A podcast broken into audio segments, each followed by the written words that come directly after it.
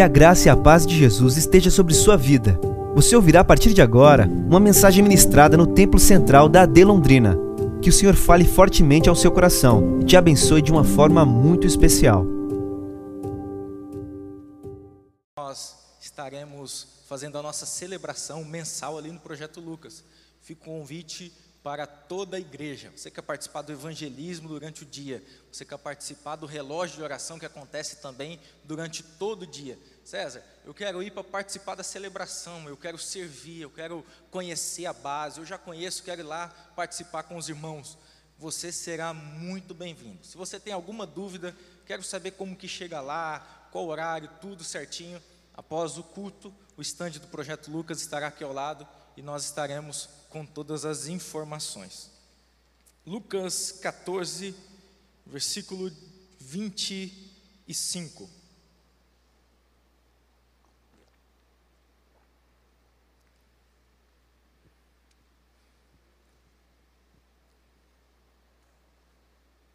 Estou com a visão nova Almeida atualizada. Grandes multidões acompanhavam Jesus, e ele, voltando-se, lhes disse: Se alguém vem a mim e não me ama mais do que ama seu pai, a sua mãe, a sua mulher, seus filhos, os seus irmãos, as suas irmãs e até a sua própria vida, não pôde ser meu discípulo. E quem não tomar a sua cruz e vier após mim, também não pode ser meu discípulo.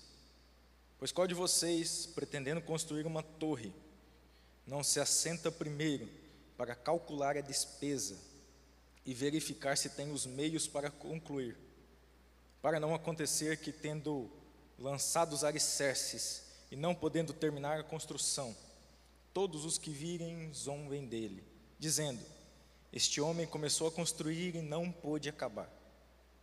Ou qual é o rei que, indo para combater outro rei, não se assenta primeiro para calcular se com 10 mil homens poderá enfrentar o que vem contra ele com 20 mil? Caso contrário, estando o outro ainda longe, envia-lhe uma embaixada, pedindo condições de paz. Assim, pois, qualquer um de vocês que não renuncia a tudo o que tem, não pode ser meu discípulo. Glórias ao Senhor. Eu me lembro que, quando eu era ainda criança, aconteceu uma revolução na igreja que eu participava.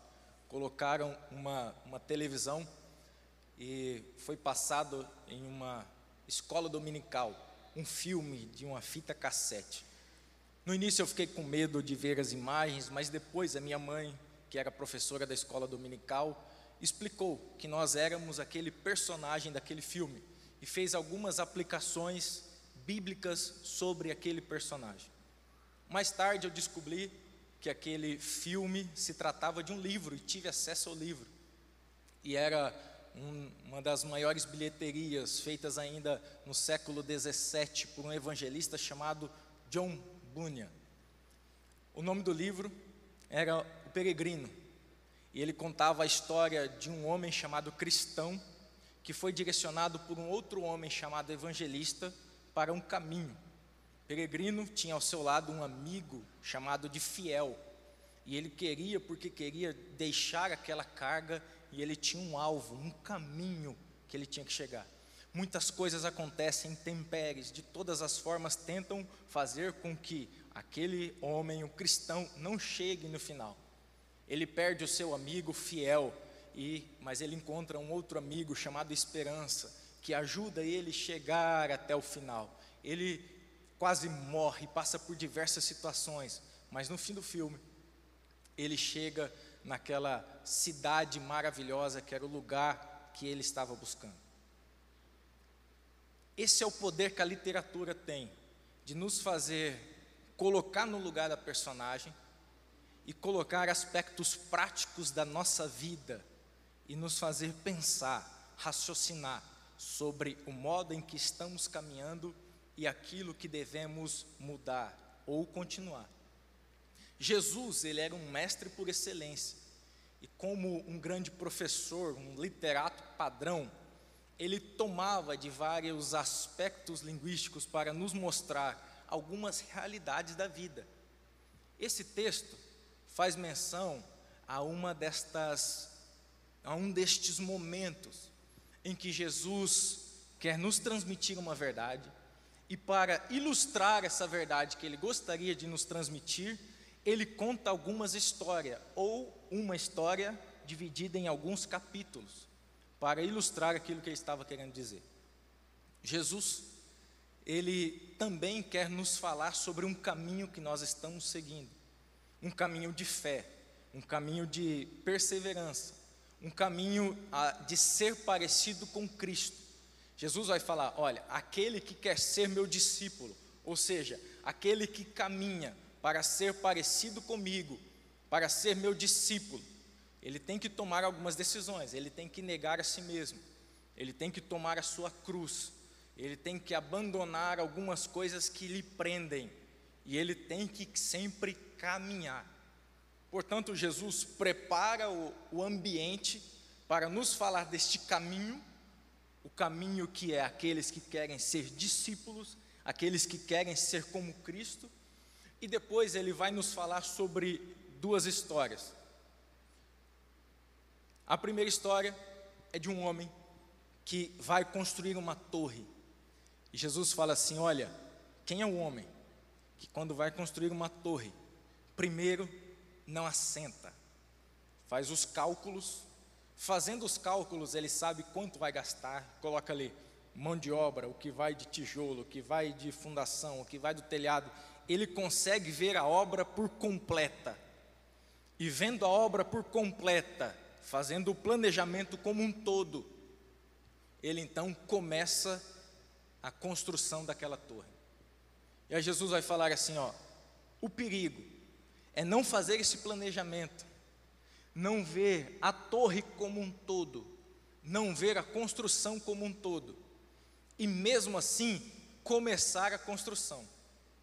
O risco que corremos de começar a construção sem ver a torre como um todo é de, no meio do caminho, acabar os insumos que era necessário para a construção da torre.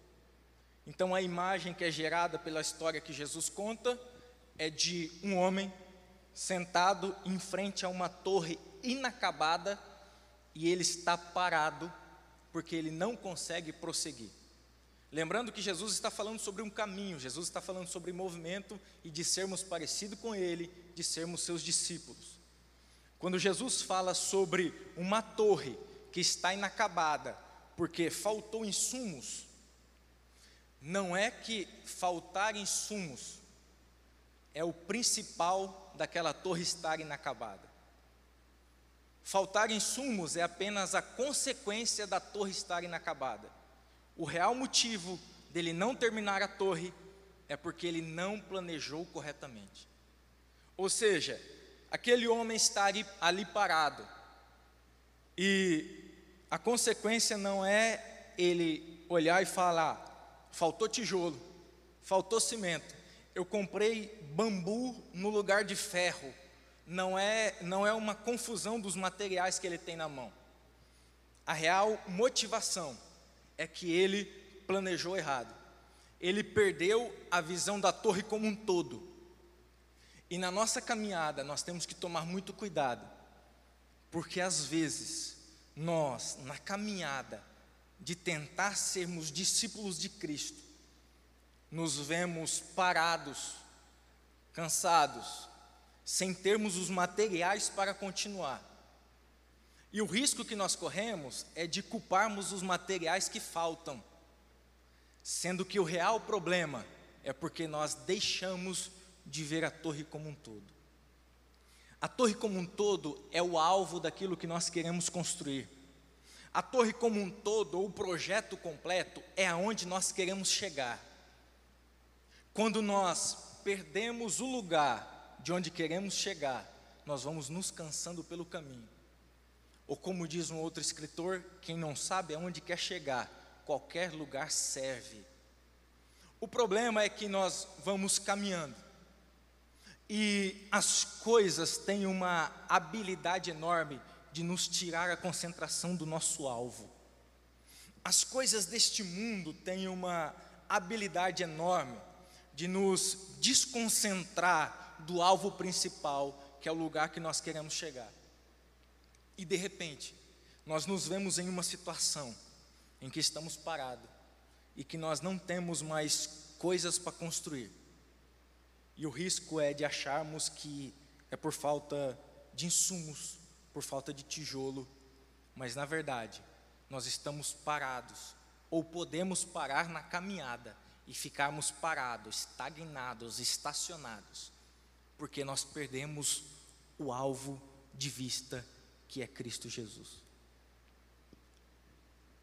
Paulo, ele vai escrever a Timóteo, segundo Timóteo, por favor, coloque aí para mim, segundo Timóteo 4:10. Segundo Timóteo 4:10. Paulo vai fazer um paralelo. E eu vou começar pelo final. Porque ele vai falar assim, ó, porque Demas, ele vai falar de Demas, alguém que esteve com ele durante um tempo. Fala assim, ó, porque Demas, tendo amado o presente século, me abandonou e foi para, para Tessalônica. Existe um motivo pelo abandono de Demas.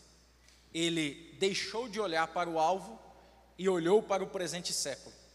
Ele deixou de amar o alvo e ele começou a se embebedar com as coisas que estavam ao seu redor. Os prazeres que estavam ao seu redor no caminho foram tomando ele, foram seduzindo ele de tal forma que ele perde a visão do alvo e ele ama o presente século. E porque ele ama o presente século, ele abandona Paulo. Volta, por favor, no versículo 6, 2 Timóteo 4, 6. Agora, Paulo falando dele mesmo. Quanto a mim, já estou sendo oferecido por libação e o tempo da minha partida chegou. Paulo está preso, Paulo está abandonado na prisão, Paulo escreve um, um, pouco antes, você pode ver, Paulo vai pedir coisas essenciais para Timóteo, porque o grande apóstolo está preso, é, a, abandonado, e ele sabe que vai morrer dentro de pouco tempo. E o que Paulo adquiriu nesse processo de vida dele? Paulo adquiriu, adquiriu chibatadas, e ele vai falar, ele sofreu com, com navios que, que afundaram, ele sofreu com, com fome, ele sofreu com necessidade, ele, ele ganhou isso foi o que ele ganhou durante a vida. E agora ele sabe que está para morrer. E quando ele sabe que está para morrer, ele fala, versículo 7, por favor. Combati o bom combate, completei a carreira e guardei a fé. Versículo 8. Desde agora me está guardada a coroa da justiça, que o Senhor, reto juiz, me dará naquele dia, e não somente a mim, mas também a todos que amam a sua vinda. Paulo está fazendo um paralelo entre ele mesmo e Demas, e ele está dizendo assim: ó, a culpa de Demas ter me abandonado e eu ter continuado é porque Demas olhou para o presente século.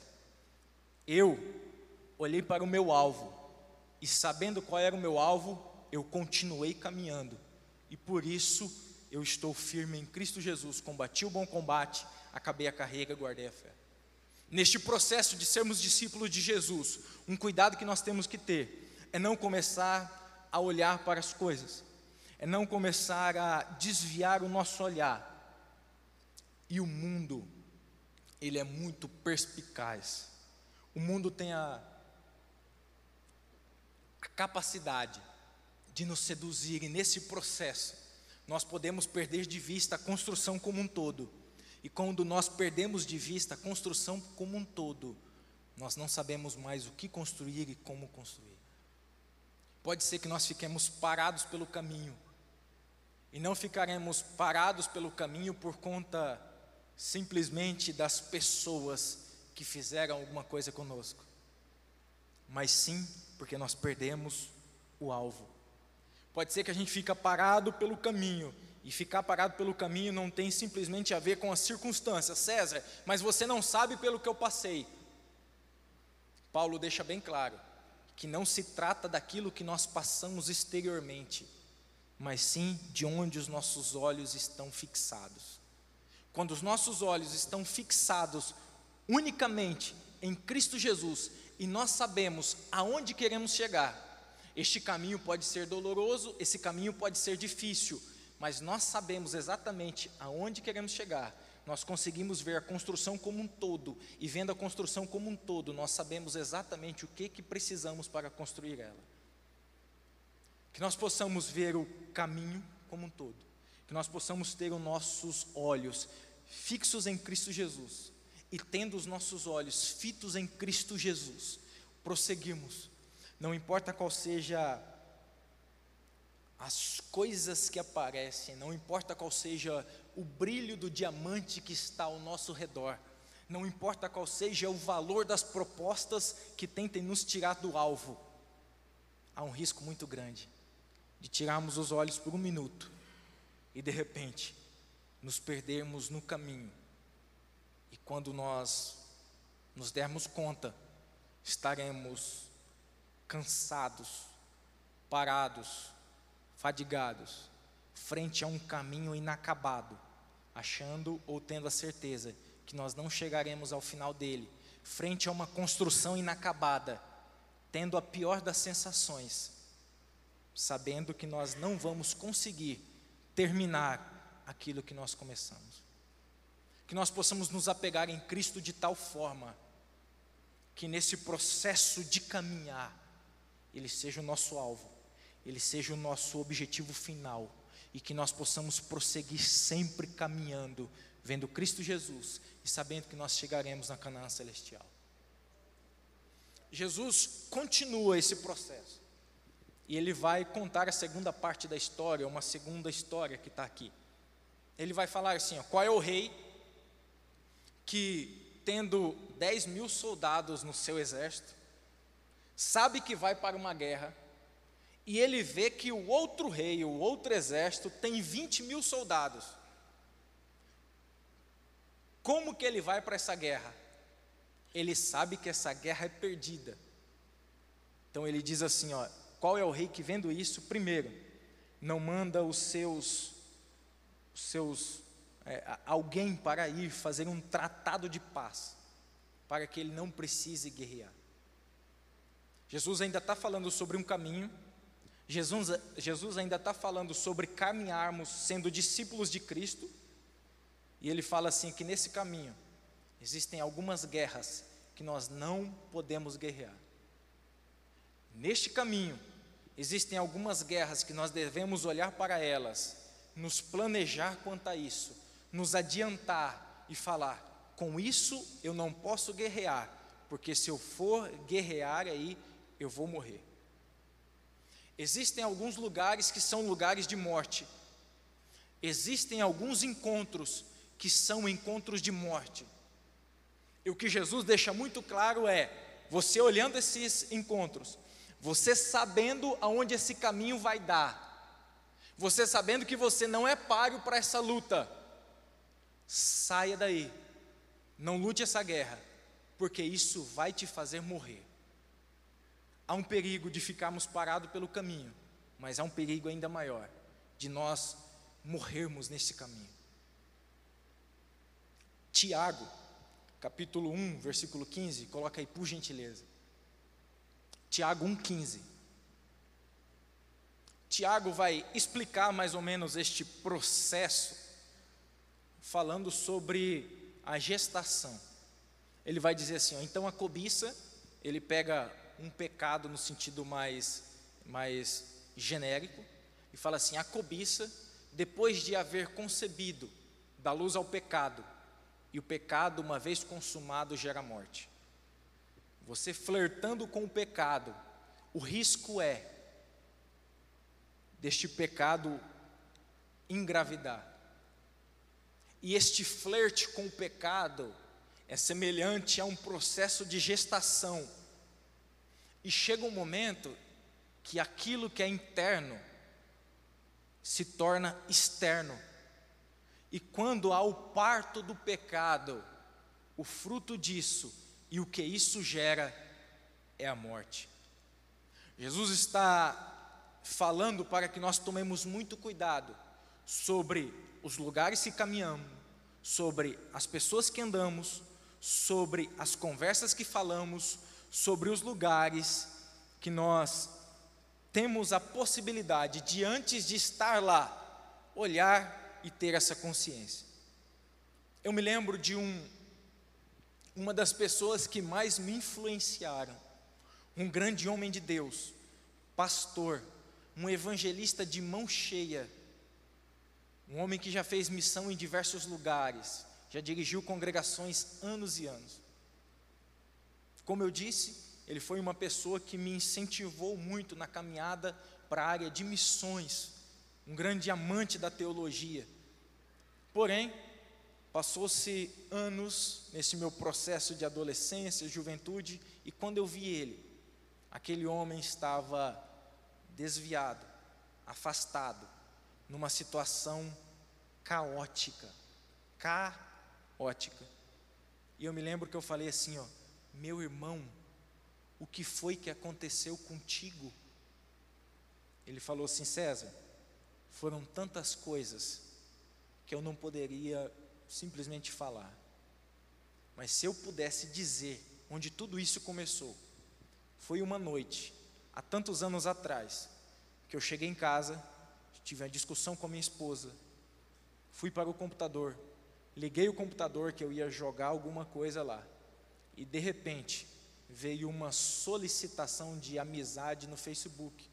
Eu conheci que era alguém da minha da minha infância e adolescência, uma ex-namorada minha de muitos anos. Ali começou uma conversa. Era somente uma conversa. E eu falei assim: sou pastor. Eu não vou cair numa dessa. Eu vou evangelizar ela. E quando eu vi, quando eu me dei conta, eu já tinha acabado com a minha família, já tinha acabado com o meu ministério, já tinha acabado com a minha vida. Existem ambientes que são ambientes de morte. Existem guerras que nós não somos páreo para elas. Há um processo específico para com isso. Qual que é? Analisar. Saber que é um lugar de morte e se afastar. Existem demônios que a gente coloca a mão e a gente expulsa Existem pessoas usadas pelo demônio que a gente se afasta. Existem lugares que a gente entra para evangelizar porque a gente acredita que Deus é quem transforma todos os lugares e as situações. Existem lugares que eu, me conhecendo e conhecendo previamente o lugar, eu não entro porque eu sei que é um lugar de morte. Jesus falando sobre esse caminho, ele vai falar sobre isso.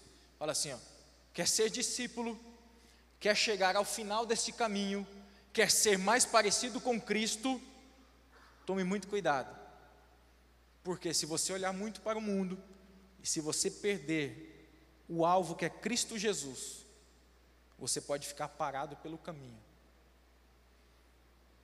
Tome muito cuidado, porque se você lutar algumas guerras que não são suas e que você não tem capacidade de vencê-las, você pode morrer pelo caminho. Jesus traz pessoas aqui nessa noite que precisava de um aviso prévio referente a decisões que serão tomadas. Jesus traz homens e mulheres aqui nessa noite para ouvir de Deus uma palavra dizendo: cuidado, cuidado estas tuas aproximações têm tudo para te matar no meio do caminho. Cuidado, porque aquilo que você almeja ser vai determinar aonde você quer chegar. Cuidado, porque no meio do caminho pode ser que você olhe e você deseja ser, e o seu alvo é ser como o grande influencer da internet. E se é esse o seu alvo, aí sim, você fica no meio do caminho gastando o tempo que for nas redes sociais. Mas se o seu alvo é ser parecido com Cristo, seu objetivo é a palavra de Deus.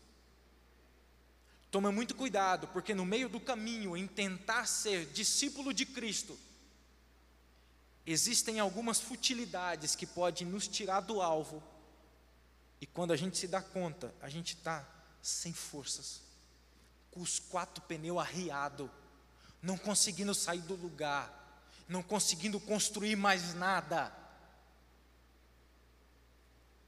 e perdido no caminho, sem saber para onde ir. Tome muito cuidado, porque existem encontros que têm a possibilidade de, de quase nos levar para mais perto do céu. Existem encontros, pessoas que nos fazem ser mais parecidas com Cristo. Existem pessoas que nos levam aos pés do Salvador. Existem pessoas que nos trazem vida. Mas existem encontros que geram morte. Existem lugares que geram morte existem guerras, e pode ser que você está com a espada na mão, falando para os soldados: vamos lutar. Ele é grande, mas não é dois. Vamos para cima. Eu confio em mim, eu confio na minha possibilidade, eu confio na minha força. Eu sou crente demais, eu sou bom demais, eu sou fiel demais, eu posso lutar essa guerra. E Satanás está preparando um laço para a sua vida, e é um laço de morte. Cuidado. A palavra que hoje é cuidado. A palavra que hoje é antes de prosseguir, senta. E sentado, faz as contas de onde que é meu alvo e o que eu preciso para chegar lá. Senta. Olha para o que você vai lutar e olhando fala: Eu não sou páreo para aquilo, eu prefiro ficar em paz. Que esse nosso processo de planejamento faça com que nós tenhamos em vista que existem algumas coisas que nós temos que adquirir para sermos mais parecidas com Cristo, mas existem algumas coisas que nós temos que abrir mão para não morrermos no caminho. Essa noite para alguns dos senhores e das senhoras, é uma noite de decisão. E a ideia de decisão, etimologicamente, decisão, cisão, um corte, uma cirurgia. Decisão é cortar fora. Existem algumas coisas que precisam ser cortadas fora, porque está fazendo muito peso na sua caminhada, e você não está percebendo, mas está enchendo a bagagem e daqui a pouco você não consegue mais continuar. Existem alguns relacionamentos para cortar fora, existem alguns negócios para cortar fora, existem alguns costumes para cortar fora, existem algumas situações que devemos cortar fora, existem decisões que precisam ser tomadas urgentemente. Se nós não quisermos ficar parados pelo caminho, olhando para uma construção inacabada, ou simplesmente vendo a nossa vida se esvair aos poucos e sabendo que o nosso alvo está tão distante. E talvez você fale assim, César, eu deveria ter ouvido isso há algum tempo atrás, porque eu já entrei nesse processo de crise. Eu deveria ter ouvido isso, César, algum tempo atrás, porque agora eu já estou parado no caminho, porque agora a minha visão já está embaçada, e eu sei qual é o alvo, mas eu ainda tenho dificuldade de chegar lá. César, eu devia ter ouvido isso quando eu ainda tinha forças, porque agora as minhas forças se esvaíram. O que é que eu faço? Tenho uma boa notícia para você. O Jesus que chamou os discípulos é o mesmo Jesus que, pela sua graça, tem um carinho todo especial para aqueles que estão em crise. O Jesus que chamou os discípulos é o mesmo Jesus que tem um carinho todo especial para aqueles discípulos que foram chamados e que estão em crise. Eu me lembro que eu sempre ouvi a história de Tomé. E desde pequeno, quando eu ouvia a história de Tomé, é, o que era falado era Tomé o incrédulo a incredulidade de Tomé. Tomé é o que não acreditou. Com o decorrer do tempo e quando eu comecei em algumas leituras, eu pude ver que não era muito bem assim a situação. Só que isso me assustou ainda mais do que a ideia do Tomé incrédulo. Porque eu vi algumas histórias bíblicas quando, por exemplo, Jesus está com os discípulos em Betânia e de repente há ali uma confusão e a galera fala: Jesus, se não der no pé, a gente vai te matar. Jesus reúne seus discípulos, sai daquele local. Mas passa-se alguns dias, alguém chega assim e fala: Jesus, então, sabe aquele lugar lá que você correu? Sabe aquele lugar que estão querendo te matar? Lá mora um amigo seu. E esse amigo está doente e é para a morte. Jesus espera mais um tempo. Este amigo se chama Lázaro. Jesus, esperando mais um tempo, Lázaro morre. Então Jesus fala para os seus discípulos: Vamos voltar lá naquele lugar, porque eu tenho uma situação para resolver. Veja na sua casa depois o diálogo dos discípulos. Ele estava quase que dizendo assim: Jesus, o Senhor já curou a distância, não, não tem problema. Jesus, se essa doença não é para a morte, o que é que a gente vai caçar lá naquele lugar? Os caras estão com pedra na mão, estão querendo matar a gente, a gente vai voltar lá para quê? Os discípulos dando algumas desculpas, querendo mexer no, no ego de Jesus para ele não ir até no lugar. Tomé toma a dianteira e fala assim: ó, vamos nós também. E se necessário, nós vamos morrer com ele. Um discípulo que tinha uma convicção tão forte do seu chamado, que estava pronto a abdicar da sua vida, que estava pronto a dar a sua vida em troca da fidelidade ao qual ele foi chamado. Um homem que tinha uma certeza tão grande referente a quem o chamou e a que ele foi chamado, que se preciso ele daria a vida dele em troca daquilo. Mas aí tem o decorrer dos dias. Jesus continua seu processo.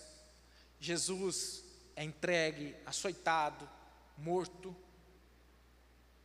Jesus ressuscita, quando Jesus ressuscita, ele encontra os discípulos, fala com os discípulos. Aí os discípulos vão falar com Tomé, que não estava lá no meio, e fala assim: Tomé, Jesus ressuscitou. Ele fala: Não, Jesus não ressuscitou. Jesus não ia fazer uma dessa comigo. Jesus não ia ressuscitar, andou tanto tempo comigo, não ia fazer isso. Se eu não tocar, eu não acredito. Passa um tempo e Jesus aparece.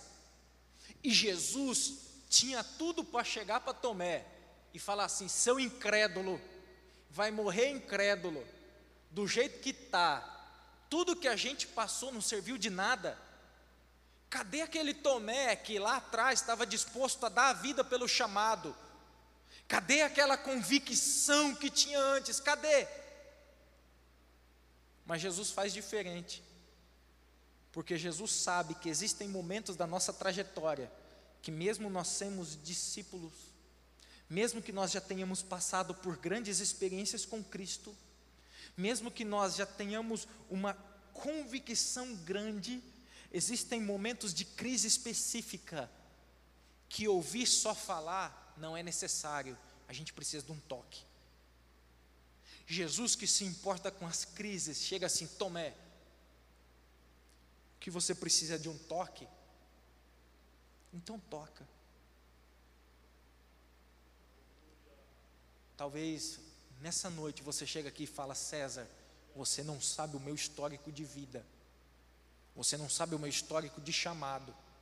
Se eu parar para contar para você as coisas que eu já fiz, se eu parar para contar para você as experiências ou a forma que eu já senti Jesus, quantas pessoas já foram tocadas por Jesus, por meu intermédio, você não acreditaria, mas agora eu estou numa crise, e a minha crise é tão grande que eu olho todo mundo falando de Jesus, eu olho todo mundo se encontrando com Jesus, mas para mim não é o suficiente, porque tudo que eu preciso é de um toque dele novamente. Tudo que eu preciso é dele aqui comigo novamente. Ei, preste atenção: o mesmo Jesus que te chamou, é o mesmo Jesus que marca essa reunião, se aproxima de você e fala assim: o que você precisa é de um toque novamente, então toca. Essa é a noite em que Jesus se aproxima de alguns e fala assim: ó, é de um toque que precisa, então toca. É da presença que precisa novamente, então sinta a presença. é de um renovo da parte do Espírito Santo que precisa novamente, então seja renovado. Pode ser que nessa trajetória, neste caminho, você perdeu de vista algumas situações e você se vê nessa crise.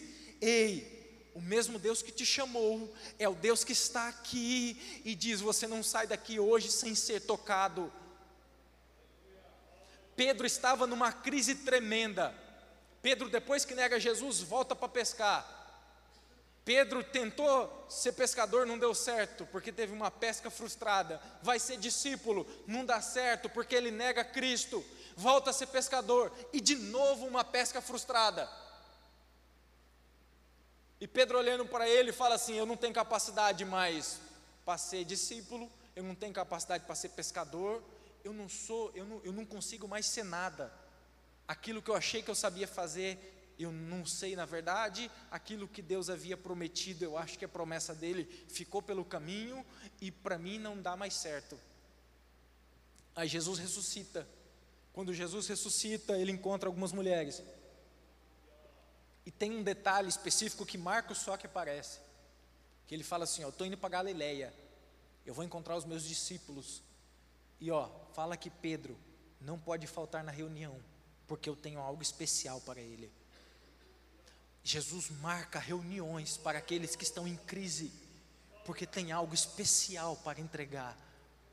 Você foi chamado por Deus, você foi chamado por Deus, e aquele que te chamou, aquele que te entregou um ministério, aquele que te entregou a chamada, aquele que te falou: venha ser meu discípulo, caminhe comigo, não te abandona na crise que você está passando. Se coloque de pé, por gentileza.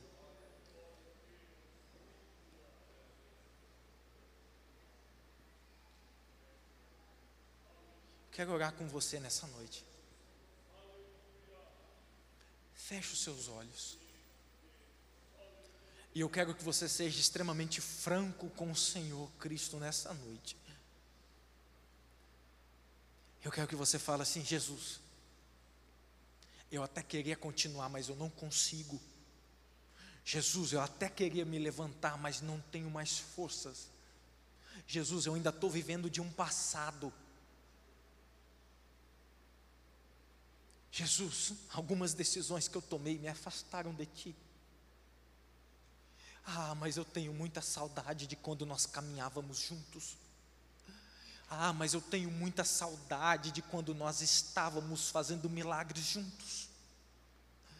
Ah, eu tenho muita saudade de quando nós íamos de um lugar para outro juntos. Eu, tinha, eu tenho muita saudade de quando essa chama era tão forte em meu peito que a minha vida não tinha tanto valor. Fale com Deus nessa noite. É Ele que preparou esse ambiente, é Ele quem preparou esse lugar, e é Ele quem olha para você e fala assim: ó, está em crise. Pois é, eu marquei hoje justamente para falar contigo. Pois é, né? Cansou de ouvir falar, já não, já não dá mais ouvir milagres de terceiros, já não dá mais de ouvir manifestações da parte de Deus de terceiros. Então receba um toque nessa noite seja tocado por parte do Espírito Santo de Deus e sinta você novamente como aquele dia que Ele te chamou, como aquele momento que Ele te chamou e disse: Filho, vem aqui, vem, vem ser pescador de homens, filho, filho, vem aqui caminhar ao meu lado, vem.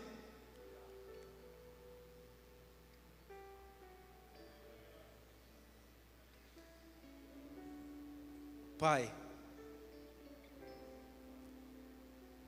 Nós clamamos a Ti nessa noite, Senhor. E pelo poder do Teu Espírito Santo nessa casa, Pai. Nós imploramos pelo Teu toque, Senhor. Oh Espírito Santo de Deus, às vezes as palavras não são suficientes, Senhor. É o Teu toque que faz a diferença. Às vezes, ó Pai, viver do passado não é o suficiente.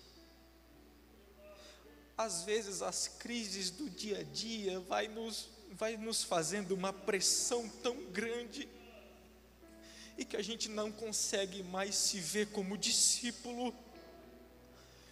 Oh, Pai, por meio do Teu Espírito Santo, nos toca nessa noite, Senhor. Oh, Pai, algo que começa de dentro para fora, que nós possamos te sentir.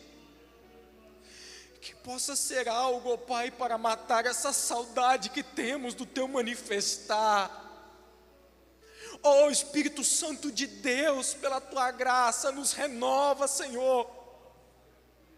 Aqueles que não falam mais em outras línguas, que o Senhor possa os renovar nessa noite.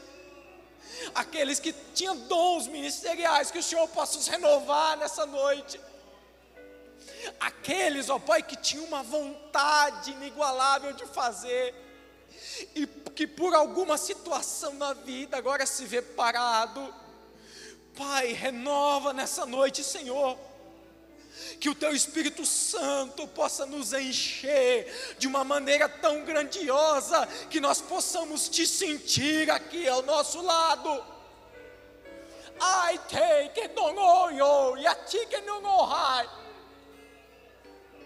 Oh, Espírito Santo de Deus, renova o nosso coração, ó Pai.